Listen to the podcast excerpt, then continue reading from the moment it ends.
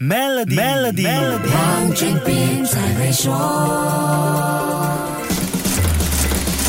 你好，我是黄俊斌。疫情稍微缓和，经济活动重启的利好始终敌不过俄罗斯入侵乌克兰、供应链受干扰、通货膨胀高涨等等的逆风。宏观经济的冲击已经向外大幅度的扩散，连疫情期间令全世界看到希望的数字科技也失去了让企业绝处逢生的金钟罩。全球多个科技巨头现在都吃不消了。刚在十月底发布业绩的五大科技巨头 Alphabet、Microsoft、Meta、Amazon、Apple 市值。在财报公布后蒸发了八千亿美元，原因不用多说也知道，就是全球经济放缓和成本压力上升。Amazon 发布了令人失望的第三季度业绩后，面对了历史性的市场抛售。为什么说是历史性的抛售呢？因为这一次的抛售行动导致 Amazon 成了全世界第一家市值蒸发一万亿美元的公司。你没听错，市值就这样没了一万亿美元。疫情期间亮丽业绩得来的涨幅，短短。几天时间就被抹掉了。今年以来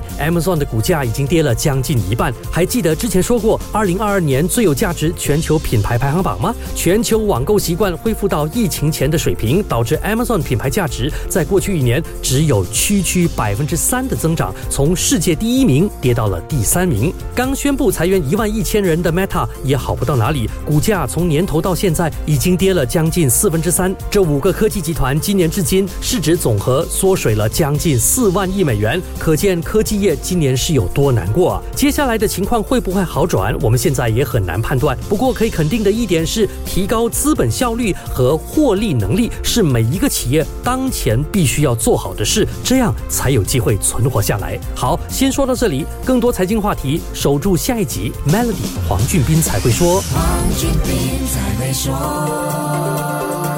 使用 Maybank Trade Financing 为你的进出口业务预先固定汇率，减少汇率风险。详情浏览 maybank.my/sme trade 附条规。